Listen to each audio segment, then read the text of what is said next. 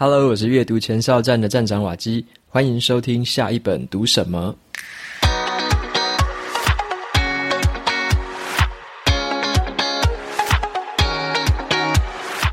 在节目的一开始，我想要先问你一个问题，就是你认为一个人他一生当中最重要的能力是什么？好，那在你回答之前呢，或者说你在这个脑袋里面已经有答案了，那我分享一下。有一个英国很知名的教育顾问，那他同时也是心智图的发明者，他的名字叫做东尼伯赞。他对这个问题的回答是这样：他说，学习如何学习是一个人一生当中最重要的能力。好，所以他说的很重要，学习如何学习。这个东西啊，如何学习？那掌握学习方式的人呢，其实会更容易去达成生活中的各种进步，然后掌握各种的知识，然后熟练各种的技巧。所以，学习去如何学习，是我们非常迫切的一个课题。那每个人在职场上或在学生的时代都非常需要这样的技能。怎么样才可以学得更好？就是今天我要跟大家分享的这本书。好，这本书名就叫做《学得更好》。那在今天分享这本书里面，我会讲里面的六个步骤。那六个步骤之中，我也会搭配我自己对于阅读还有写作中的一些感想，让大家也可以比较理解书里面讲的这些步骤呢，用在实际的生活上会是什么样子。那么在分享这本书之前呢，一样要跟大家快点推广一下我的线上课程哦，因为这个募资已经快要达到一个阶段了。那我的线上课程叫做“化输入为输出”，就是怎么样把你吸收的资讯有效的吸收、有效的整理跟笔记，最后呢可以转换成你可以输出，无论是文章、文字、图文的方面的内容，都可以在这堂课里面去学到这样一条龙的一个步骤。那这个部分的话，其实可以帮助你学东西，可能可以学得更扎实。那帮助你说，你可以怎么样把你学到的东西、阅读到的东西吸收进去之后用出来，甚至是分享出来，让别人知道。那在这个过程之中，你也可以建立自己的专业领域的知识，甚至是你可以建立一些个人品牌的一些声望。所以说我透过这堂课，也把我之前过去这两年来很密集的、一直持续的输入很多的书籍。然后呢，持续的把它转换成部落格文章，甚至像现在是 Podcast 的一个语音的方式跟大家分享。然后我在这门课里面呢，就会把我刚刚所说的这样的一整个流程，包含用的工具、我用的方法、我怎么思考的，以及最后产出的时候我用什么心态、用什么结构在做产出，把这整条龙的一个这个诀窍完整的教给大家。如果你对这堂课有兴趣的话，欢迎到资讯栏里面可以点进去看我的课程资讯连结，里面有正在募资的相关的一些资讯。那也希望大家可以多多的支持喽。好，那接下来就回到今天要跟大家分享的这本书《学得更好》。那学得更好，首先要先介绍一下他的这个作者。这个作者呢，他本身是美国的一个教育研究机构的一个专家，他的名字叫做乌瑞克·包泽。但是他年幼的时候呢，其实有被诊断过是一个学习迟缓儿的一个状态，所以他并不是说天生就是很厉害的那种天才。他在学生的时候反而是认为是被认为是很落后的一个学生。好，那他掌握了一个如何学习的技巧之后，成绩开始慢慢的进步，甚至后来越进步越快。好，那他就在这本书里面，除了呢分享他之前的一些经验之外，他也透过很多的故事，还有实际的实验案例。跟一些社会案例来告诉我们说，这一些学习的步骤是怎么样可以套用在我们身上，它背后的理论是什么？那你用在自己身上的话，可以得到什么样的效果？所以这本书就是专门在谈如何学习。那只只要你掌握了如何学习的技巧之后，你对于任何新的事物，当然你就有机会学得更好。所以我觉得他在写这本书的时候，算是整个投入了，因为你可以在书里面看到这个作者的热情。他可以说是很真诚的流露，说他以前是多么落后，然后呢，被多么的，就是班上有一点像那种霸凌的现象，会觉得说他怎么学的这么慢。那他掌握了那些诀窍之后，他怎么样进步？那那些诀窍我们可以怎么使用？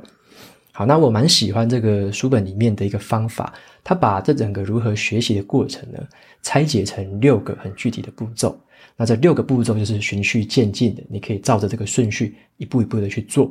那像是里面有几个可能大家有听过的方法，例如说主动式参与的学习呀，或者说像是这种经常性的回顾还有反思，或者说要寻找一些跟你学习东西相关联的事情。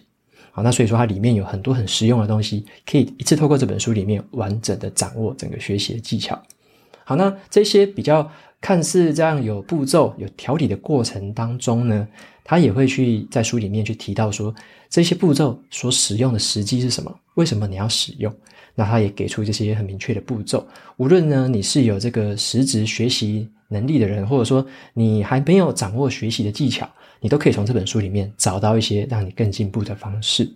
所以接下来的话，我就跟大家分享一下这书里面哦有六个学习的步骤分别是什么。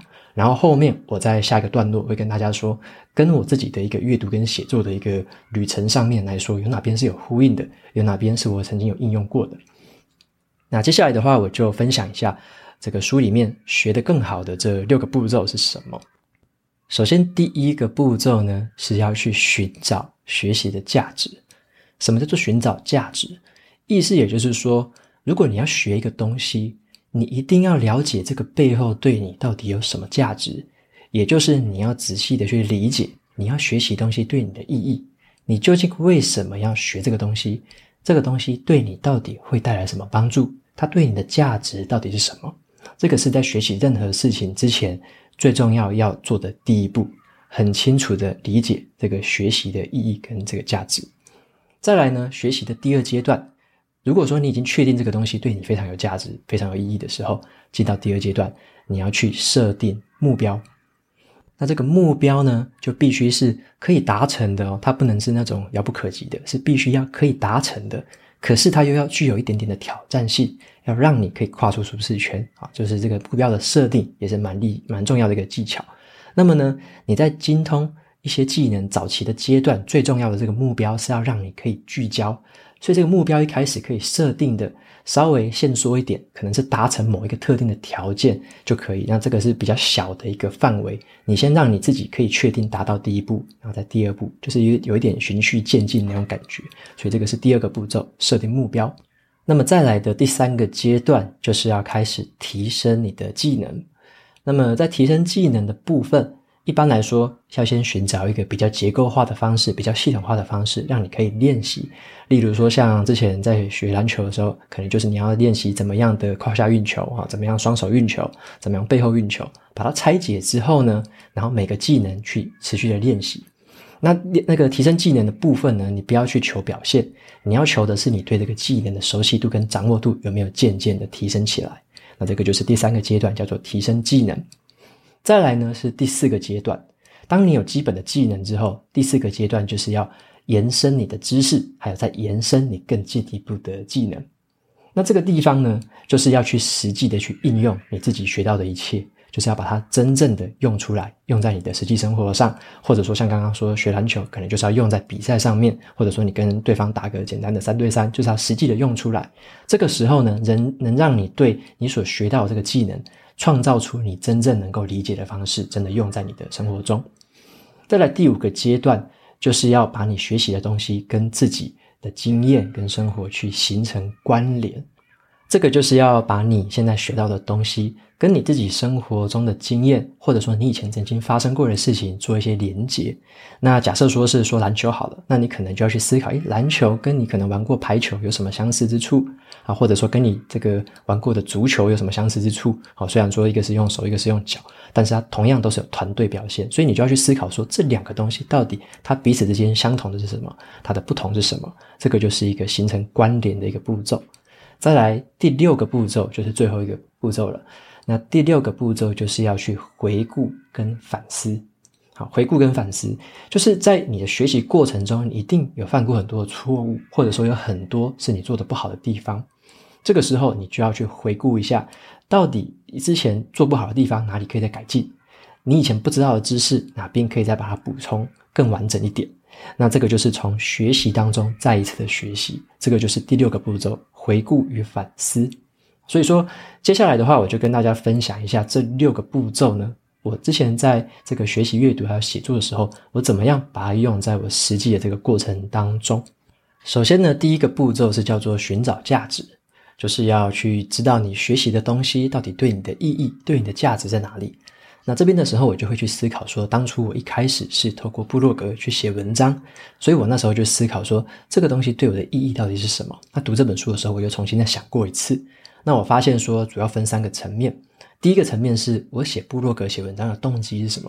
那这个动机最主要来自于说，我发现阅读对我来说造成了很大的改变，所以我希望把这样子对我改变、对我的启发，那能够分享出来给别人知道。那是透过像我是比较内向的人，所以是透过文字的方式，用部落格的方式，是我比较没有那么大的压力，而且比较可以做到的方法。所以我就透过文字的方式来做这样的分享，这个就是我的第一个动机。那第二个层面是，它对我的这个实质意义是什么？做这件事情，做这样子把阅读转化成文字的这样的一个过程，写成文章，这个对我的意义，其实来说是这个自我成长的部分，在这个比重占得非常的重。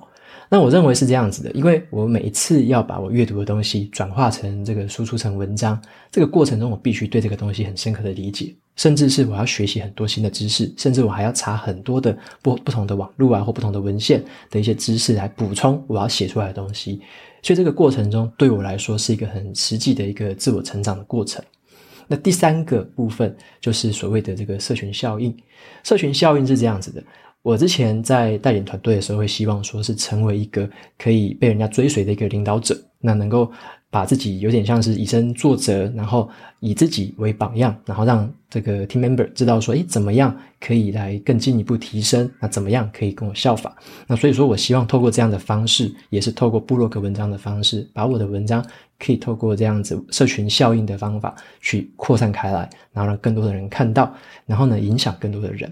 所以这个就是我主要的三个对我来说学习的价值。所以说，这个作者在书里面就说了一句话，他说呢，人呢要在自己所学的事物还有生活经验当中建立起连接。那寻找价值就是做到这一点最重要的方法。它会使你仔细去思考说，这对你来说到底为什么重要？所以这就是第一步，为什么要做这件事情？你为何而战？这个就是你学习。什么事情之前所最呃需要去想的最重要的意义，我是分这三个层面去做思考，那也提供给你参考一下。再来的话，第二个学习的步骤就是要开始去设定目标。好，设定目标是这样，因为我当初在学写作，或者说我学习这样子发表文章的时候。我那时候也是很新手，所以我并不知道说怎么样写是比较好。那这个目标怎么定？我一开始的频率很不固定，可能两个礼拜、三个礼拜才发表一篇，蛮看心情的。那后来我就渐渐的发现说，不行，我一定要设定一个目标，让自己可以持续的去完成。所以我那时候设定的目标是每一周就写一篇，那每一周也需要让自己读完一本书，然后写成一篇文章。所以这个是我对我自己设定最基本的目标。那我觉得这个目标也让我开始有一点比较自律的一个生活作息，因为我必须要很自律，然后肯控制好我的时间，才能做到这样子一个目目标的一个呈现。所以呢，这个就是我那时候设定的目标，它对我来说算是可以达成的。有时候我可能礼拜六日花特别多时间写，但是呢，我还是会尽可能的把它写出来。所以这就是一个对我来说可以达成的目标，但是也稍微具有挑战。因为有时候可能工作忙，那可能写的这个时间没有那么多，那可能写的字数就没有办法那么多。但是我认为没有关系，我还是一样尽可能的坚持在每个礼拜都可以持续的发表。那么在这边呢，作者有提到一个很重要的关键字哦，叫做后设认知。好，这个后是后面的后，设是设定的设，然后认是认识的认，知就是知道的知，后设认知。好，白话文就是说。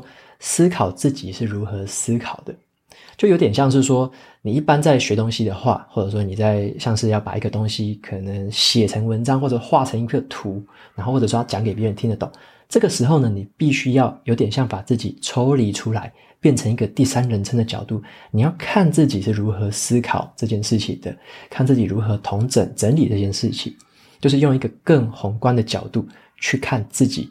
在当下怎么样去思呃学习啊？怎么样去思考？那这个就叫做后设认知。那么我认为写作可以非常具体的帮你做到后设认知这件事情，因为书里面作者他曾经有说过一句话，跟写作非常的有呼应。他说呢，写作活动就是整理思路最有效的方法，因为当你在组织句子还有组织段落的时候，你会经常去问自己一些很重要关于后设认知的问题。这些问题包含了说，有谁会读这篇文章？那他们会了解我说的意思吗？那我需要再解释哪些东西？这个就是完全把你自己的人哈，把你自己的角度从你自己抽离开来，从第三人称来看，那用这个方式去看到自己更全面的一个部分，那问自己刚刚那一些比较大的问题，是谁会读你的文章？那他们会了解你的意思吗？你需要解释什么？透过这样的问题，你就可以更宏观的知道说自己有哪些地方还不懂的，针对不懂的地方再去做补充，再去做一些更多的认识。那这个时候就会加深你自己的学习的能力了。再来的话是第三个那个学习的步骤，叫做提升能力。好，那提升能力的时候，一开始像我在学写作的时候啦，我的的写作能力其实并不是说一开始就很厉害，我一开始写的也有点生硬，因为我是比较偏理工科书生嘛，写起来就很像那种嗯、科普文章之类的吧，就是比较不带有情感。那后来的话是渐渐的才想说，把一些这个跟读者互动的这种角度加进去我的文章里面，那尽可能的引用一些故事，让人家可以更好的理解。那描述一些我的心情，让别人知道说我当下在想什么。那这个就是我尽可能的透过我写作的过程去提升我自己的能力。那么这边有两个很重要的事情是：第一个，你一定要做实验的心态。因为呢，像我在写文章的时候，我一开始我并不知道说哪一种写文章的方法最好，所以我就是林林总总的学了好多不同写文章的方式，跟好多不同的架构。那透过那些架构，我每个都去做实验。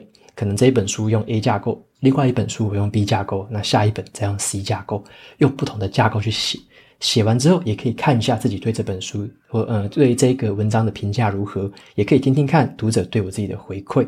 那这个就是做实验的心态。那再来的话，做完实验之后，下一个就是你要听取一些回馈。那你会听取回馈就是这样子，像我自己是喜欢把我的文章公开分享出来。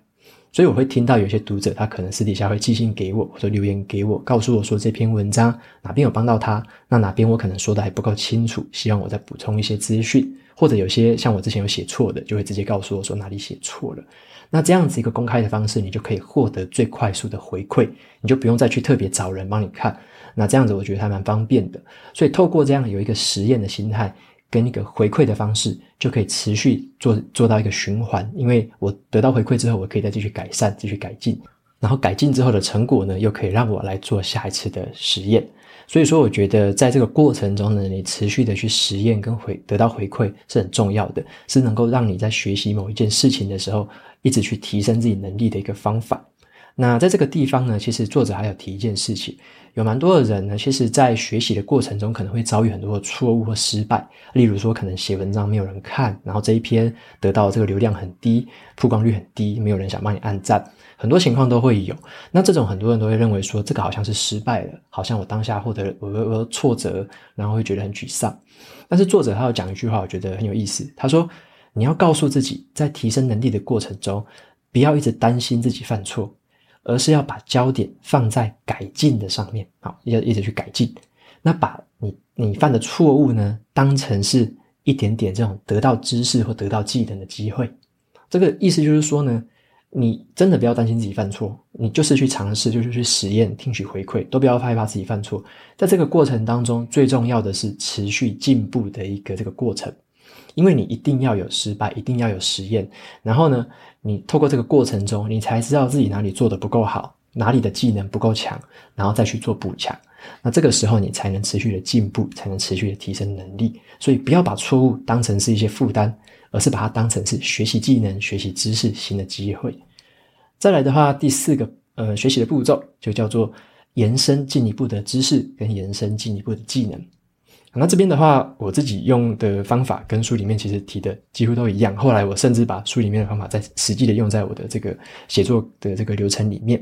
好，那首呃，首先就是第一个，你要怎么延伸自己的知识跟技能？我觉得最好的方式啊，也是书里面作者所最提倡的方式，就是要持续的问自己问题。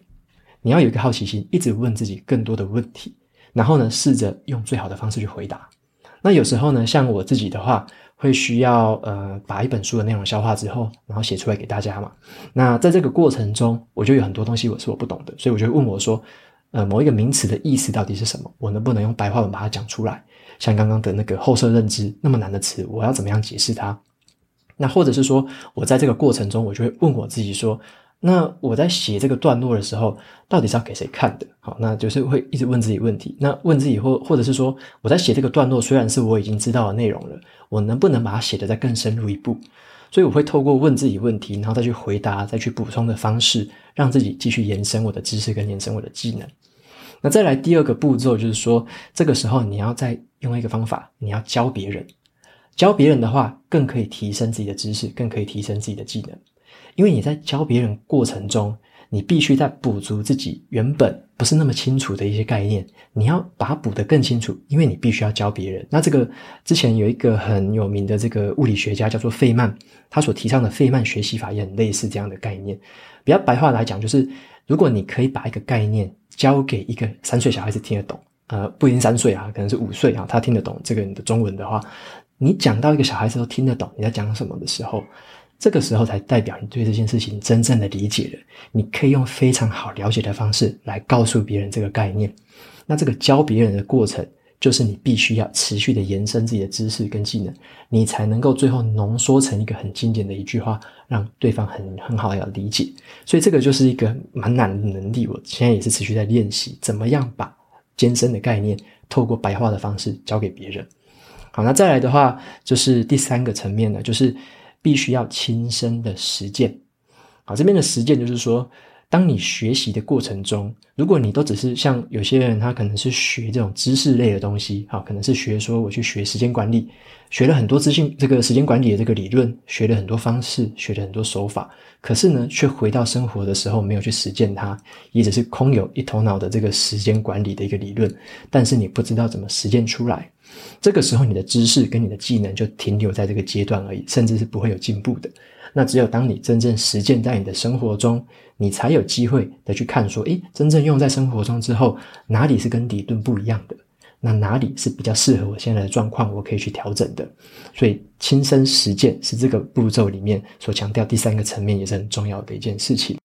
再来第五个步骤呢，就是要形成关联。把你要学习的东西跟你自己的经验和故事去形成关联。那么我自己的方法就是很明确的，我会希望把我写出来的文章，把我消化的东西跟我自己曾经的经验去做一些连接。然后我会很喜欢问我自己一个问题，就是我现在读的这本书跟我有什么关系？或者说我想要从这本书里面学到什么？我想要从这本书里面把什么东西用出来？当这个问题一直在我的脑海中打转的时候，我就去思考怎么样回答。到底什么跟我有关系？真正跟你有关系的东西，你才会在意。否则的话，你会觉得那个只是身外之物，你不会太有印象，你这个记忆点也不会深刻。所以一定要跟自己是有非常深刻关系的。像我读一些比较偏那种管理啊、领导的这种文章，或者说书籍的时候，就会希望说把一些这个读到的东西用在我的这个 team member 身上，那看看这样的效果是好还是坏。所以就真正你要跟它形成关联。那再来的话，像是我自己还有一个这个做法是叫做。把你学到的东西，把它视觉化出来，这个会让你自己更加深印象。例如说，我在读过一些比较理论的管理学的书籍的时候呢，我就会尽量的用一些比较简单的几何图形来加深印象，来形成关联。例如说，是一个同心圆的图形，哈，从中间是为什么要学这个，然后我要如何应用，最后是我要应用在谁身上，就是用这样同心圆的方式去思考这件事，或者说有时候蛮多人喜欢用金字塔的架构，好，最底下最重要的是什么？再来第二层，好，再来第三层，上面最尖端的是什么？就是用一些图形视觉化的概念，去把你学到的这个很抽象的知识，把它画出来，把它具体化的实现出来。所以我自己是蛮喜欢画那样的图的，因为那个可以让我在过程中把这些。就是看似很抽象、到处漂漂泊不定的这种知识连接起来，然后在一个脉络上面去呈现出来。所以很多的这种几何图是非常的好用，大家可以学几个比较实用的来用在自己身上看看。好，那所以说在这个部分呢，作者提醒说，第五个步骤形成关联这边呢，就是当你投入学习一件事情的时候，你一定要了解其中的关系，你也要弄清楚他们之间的因果。然后呢，看见它跟其他事情之间相似的地方，因为呢，学习某件事情的这个目的是要改变我们去思考某一个事实，或者去思考某一个概念，也就是呢，你要去学会这个一套思考的系统。啊，这个就是作者在讲这个形成观点这个部分。你要建立这些观点之后，形成一套自己的思考系统。那也可以有另外一个关键字叫做心智模型啊，有点像是这个心智模型的概念。最后你就会知道说有这样的模型，以后遇到类似的事情怎么样的去应对，套到这个模型里面用，然后用一个你之前有经验的方法，然后再去处理它。好，那再来的话，最后一个步骤就是第六个是回顾跟反思。那这个回顾跟反思是这样的。当前面你已经提升完自己的能力啊，形成了关联了，有自己的系统了，不要忘记了，你还是要持续的去回顾。那回顾就是说，你要去发现说，以前在这个学习的过程里，哪里做的不好啊，哪里做的不对，怎么样可以再做得更好？那怎么样可以下一次学习新的东西的时候，可以再学得更对？这个就是对于你的后设认知，再去做一次的回顾跟思考。那这样子的话，可以帮助不只是你这次的学习可以学得更扎实，你以后学新的东西，学不同领域的东西，你也可以透过现在学习的一些反省、一些改善，再帮助到你下一次学习新东西的时候，你的进度、你的这个表现，还有呢，你学习新东西的这个速度。所以说，这个回顾跟反思，就是在这个阶段上面很关键的地方，就是持续的要去思考你这整个学习过程的一些来龙去脉。然后回顾跟反思呢，其实也有点像是一个温故知新的一个过程。你要先知道自己过去是怎么样，你才可以针对未来做出更好的应对。好，那以上呢，就是今天跟大家分享的《学得更好》这本书里面这个六个学习的步骤，跟大家也做一下简单的复习。好，第一个是寻找价值啊，就是这个学习到底对你来说有什么重要的，对你的意义到底是什么？再来第二个是你要设定目标。这个目标是要可以达成的，但是要又有一点挑战。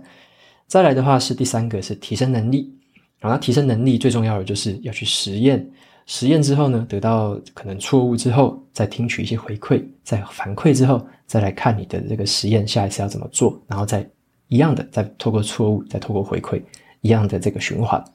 再来第四个是延伸知识还有技能。这个时候，你就要持续的去问自己一些问题，然后你甚至可以把你学到的知识再教给别人。这个时候可以更延伸你的知识出去。最后的话，就是你必须要实践你这个知识出来，亲身的实践到你的生活上，你才有机会延伸你的知识跟技能。再来第五个是要对你学习的东西去形成关联，尤其是跟别的东西，跟你旧有的经验，跟你以前发生的故事去做一些关联。最后所思考成一个思考的系统，好，这个就是形成关联的一个步骤。再来第六个步骤就是回顾跟反思。好，回顾跟反思就是看一下过去到底哪里做得不好，那下一次你新的学习可以哪里做得更好，一个温故知新的一个步骤。好，以上呢就是今天这一本学得更好里面要跟大家分享的这个六个学习的步骤。那很重要的就是，当你掌握了这种学习的能力，你知道怎么样学得更好的时候，你就可以对很多新的事物，你就不用太害怕，因为你知道说你需要的一些时间，你需要的是一个系统，你需要的是一些这个实验的过程，一些回馈的过程。然后呢，你总是可以学得会东西的。所以，当你学会了如何学习，其实对很多的事情，你可能会更有把握，更有信心，因为你知道你自己一定有机会学得会。好，只要给你一定的时间、一定的资源，就，有机会的。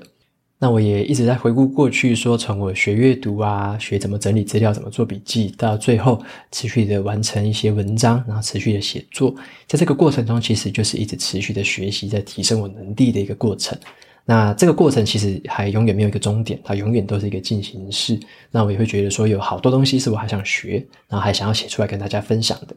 所以这是一个算是不断超越自己的一个过程啊。你在学习的过程就是一直超越自己的过去，不是跟其他人做比较，就是一直要超越自己的过去。只要你比昨天都更进步一些，我觉得这个就是学习带给我们最大的乐趣，就一直学到新东西，一直持续的进步。